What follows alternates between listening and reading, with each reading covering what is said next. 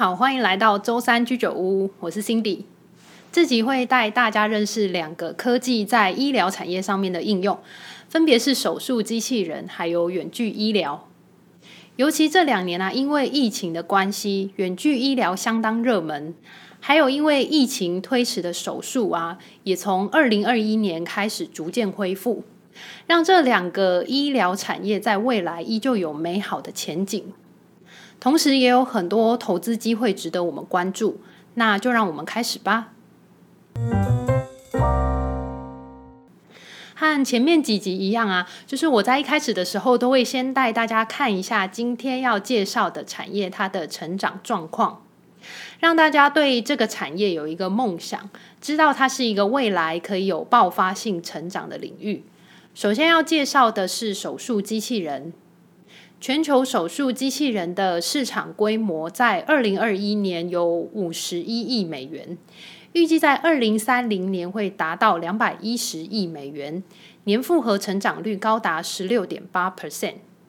手术机器人啊，其实并不是由机器人直接帮你动手术，而是由外科医生来操作这台机器，有点像一个机械手臂的概念。因为传统的开刀方式啊，对医生来说是相当耗费体力的。不仅一场手术就要耗费半天的时间，也要同时出动很多护士在旁边，随时处理伤口，或者是要帮医生擦汗。使用手术机器人最大的好处就是可以大幅减轻医生的工作负担，医生甚至可以坐着开刀。这样，即使是比较年长的医生啊，也可以回归到手术台，不受体力的限制。而且，护士的配置人数也可以大幅减少，不只是对医院来说有很多好处哦，还有对病患来说的话呢，他们的伤口就可以更小，然后恢复的时间更短，手术之后感染的风险也降低。以前冗长的手术时间就可以缩短了很多。然后就可以大幅减少病患在手术过程当中的负担，比方说，就是它可以减少全身麻醉对身体所造成的影响。不过，唯一的缺点呢，可能就是手术的费用比较高。目前，这种手术机器人的制造商啊，几乎就被一家公司垄断了。光是他们家的产品就占了整个手术机器人市场的八成。所以，我就直接来介绍这家公司吧。它就是直觉外科，或是叫做直觉手术，成立于一九九五年，美股代号是 ISRG，是一家美国的医疗设备公司，专精于研究机器人辅助微创手术。最有名的产品就是达芬奇外科手术系统。一九九八年的时候，第一台达芬奇机器人就问世了。这种机器人主要是由手术机械手臂、3D 内视镜还有控制台三个部分组成，需要至少一名外科医生来控制机器。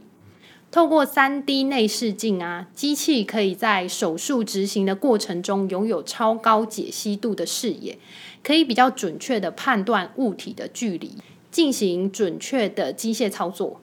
而且机械手臂能模仿人类做出旋转，还有夹取这些比较细微的动作，有办法在狭小的空间进行精细的手术。两千年，美国食品药物管理局 FDA 正式批准了可以把达芬奇手术机器人使用在外科手术。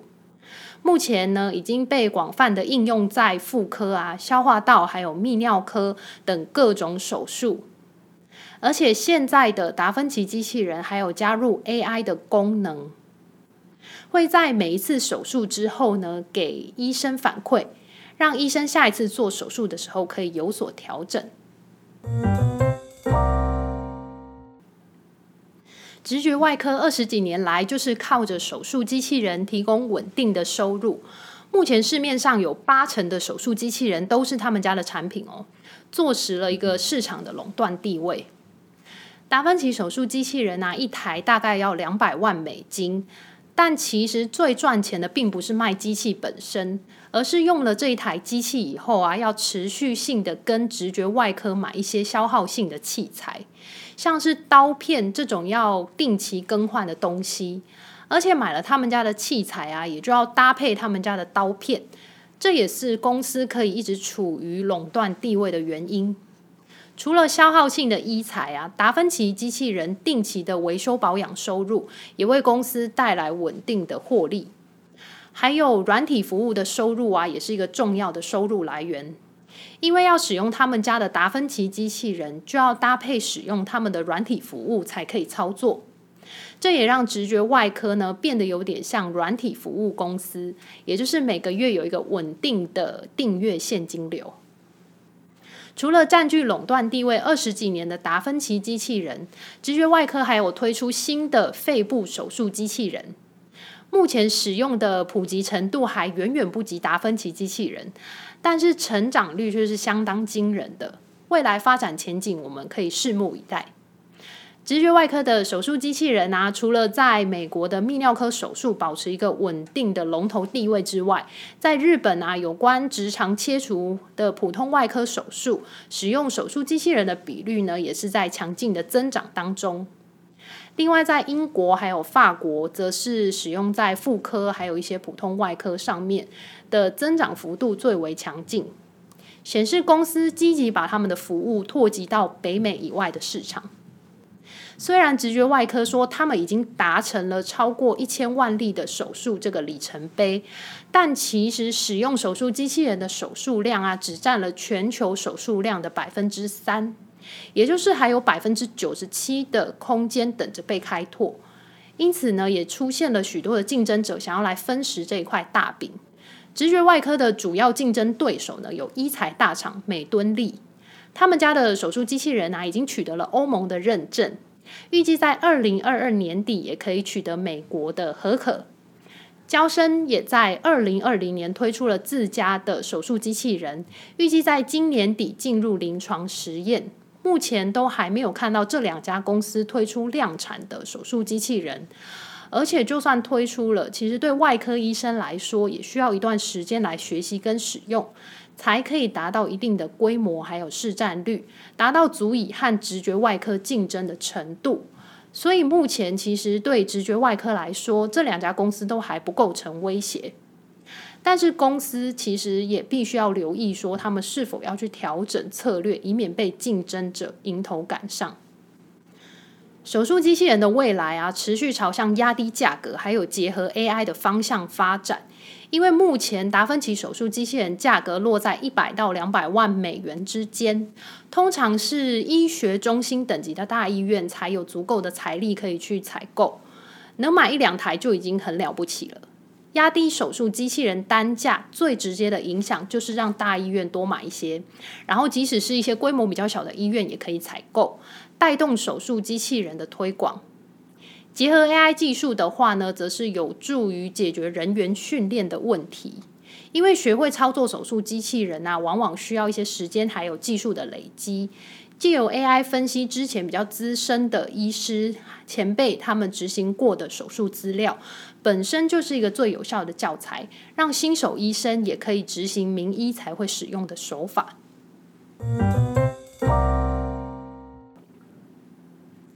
股票分析的部分呢，ISRG 行业板块隶属于健康照护类股，投资属性是属于大型成长股，目前市值七百五十三亿美元。直觉外科的护城河强大，因为一旦医生学会使用以后，要再转换到其他厂牌的难度很高。而且手术需求其实有点像一种必须性的消费，不会受到景气好坏的影响。也就是说，今天不管景气是好是坏，你该动的手术就是要动嘛，所以就是有一定的手术需求量。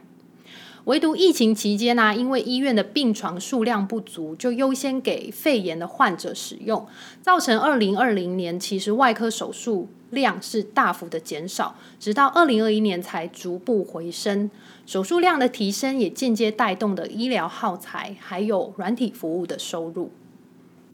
公司最新二零二二年第二季财报看到几个值得关注的点，想跟大家分享。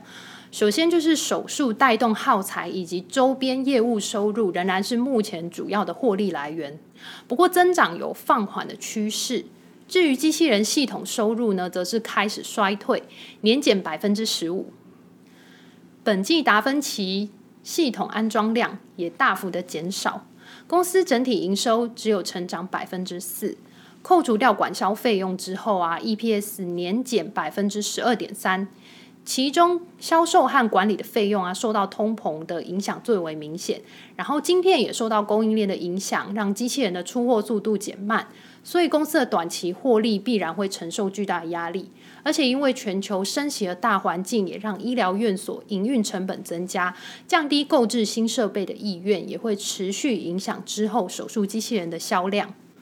整体来说，我觉得公司已经相较去年全盛时期的成长放缓了许多。未来的成长啊，其实有一种吃老本的感觉，投资风格可能是比较偏向稳健成长股。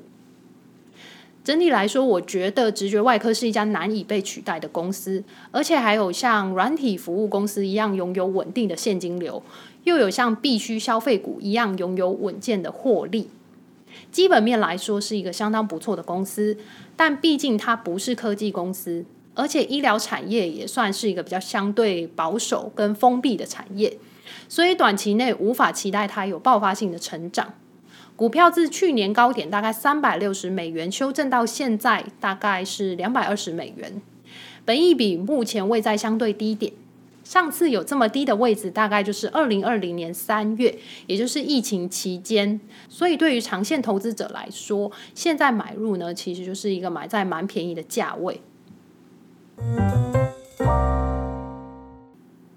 下一个科技在医疗产业的应用啊，我想要分享的是远距医疗。我想因为疫情的关系，大家应该对远距医疗不算陌生。全球远距医疗的市场在二零二一年估计为四百一十亿美元，预计到了二零三零年将达到两千两百四十八亿美元，每年以十八点八 percent 的增长速度持续成长中。远距医疗可以蓬勃发展啊，一方面和疫情让人们转而使用无接触的服务有关。不过，其实，在疫情还没有爆发以前啊，靠的就是欧美预约制的这种医疗服务，才让远距医疗一直有需求。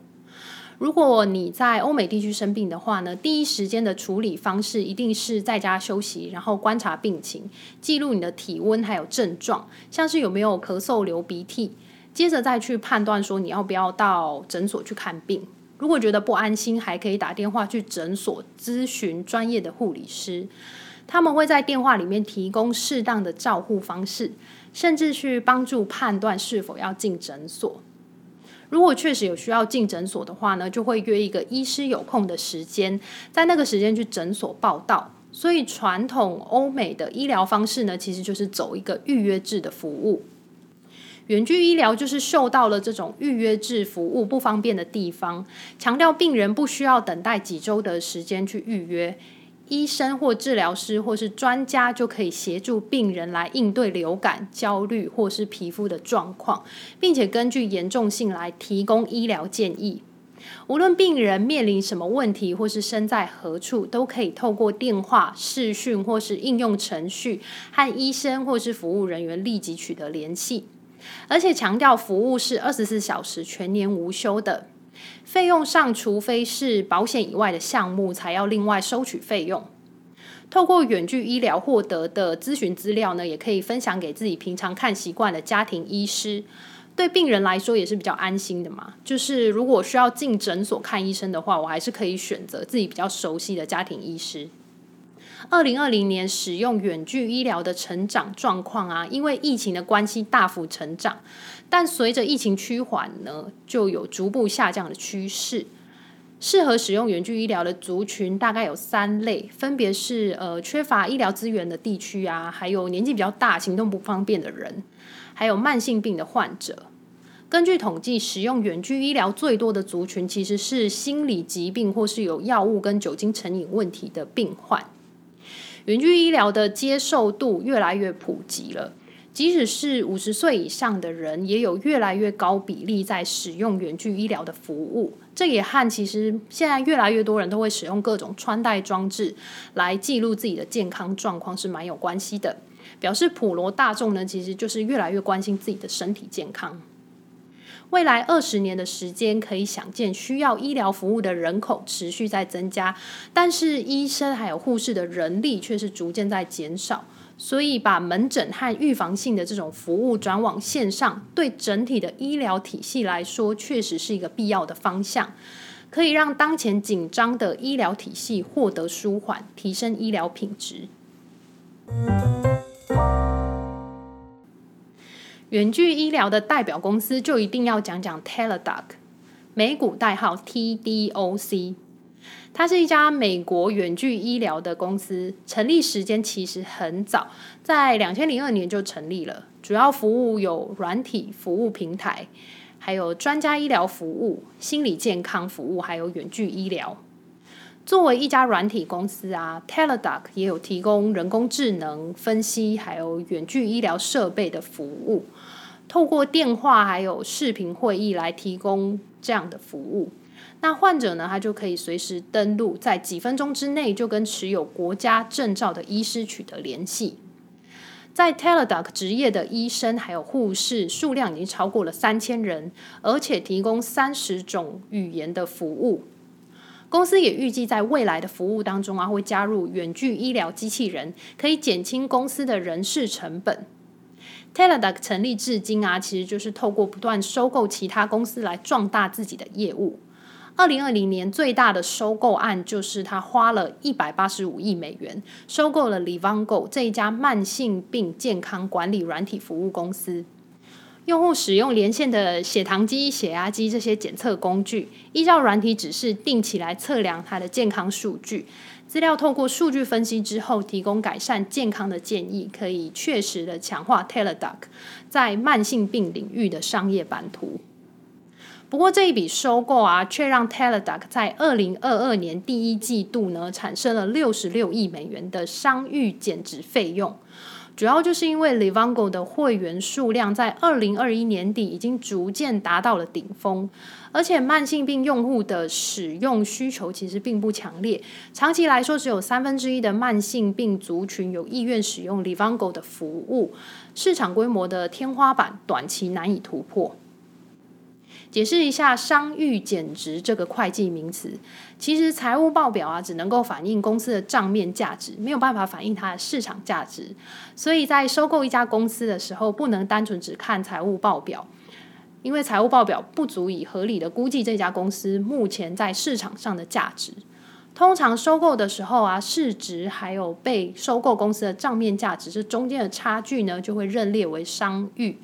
也就是收购公司呢，认为被收购的那一家公司未来有什么潜力是可以增值的部分，所以收购公司是愿意出一个更高的价格买下这家公司。那收购完成以后啊，当每季财务报表公布的时候呢，都要进行测试，也就是要看看当初估计的这个价格，还有买下来的这家公司目前的状况来相比。像是 Teladoc 这个例子呢，就是收购以后呢，Livongo 它的价值比当初估计的还要少很多，就造成 Teladoc 必须要去认列六十六亿美元的非现金商誉减值费用。这个会计术语听起来很复杂很难念，但白话来说呢，就是代表目前 Livongo 的价值比当初 Teladoc 收购的时候还要不值钱。而且这个数值呢，会随着 Teladoc 的股价下跌而必须要认列更多的减值费用。接着我们看到 Teladoc 最新的二零二二年第二季的财报，营收有百分之十八的成长，主要都是来自订阅服务的用户，而不是一次性拜访的用户。直接面向消费者的心理健康服务收入呢，跟去年相比是成长了四十 percent 以上，是营收贡献最多的项目。但是本季呢，每股亏损高达十九点二二美元，主要就是因为我们刚刚说到来自收购 Livongo 的商誉减值，并且由于公司的股价一直在下跌，本季又再认列了三十亿的损失。而且最新预估的二零二二全年每股净损较上季的财报有大幅扩大趋势，否则其实如果单看公司的营收、毛利还有会员增长速度，其实还算是在一个健康的轨道上。营业费用的部分呢、公司也承认广告支出的收益略有下降，主要就是因为消费者因为通膨的影响而勒紧裤带，然后也会减少他们的消费支出。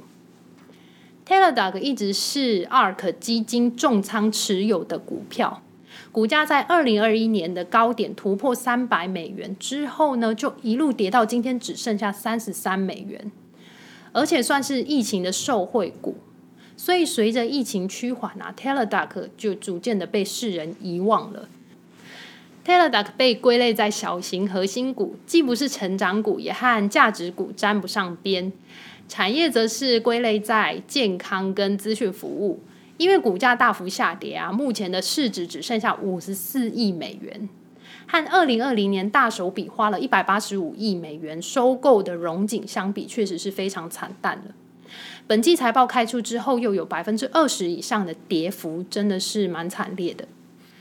虽然远距医疗的题材很好，然后公司营收也有一个稳健的成长，但是股价自去年三月到现在，长期处于在两百 MA 年线之下，几乎没有什么动能可言。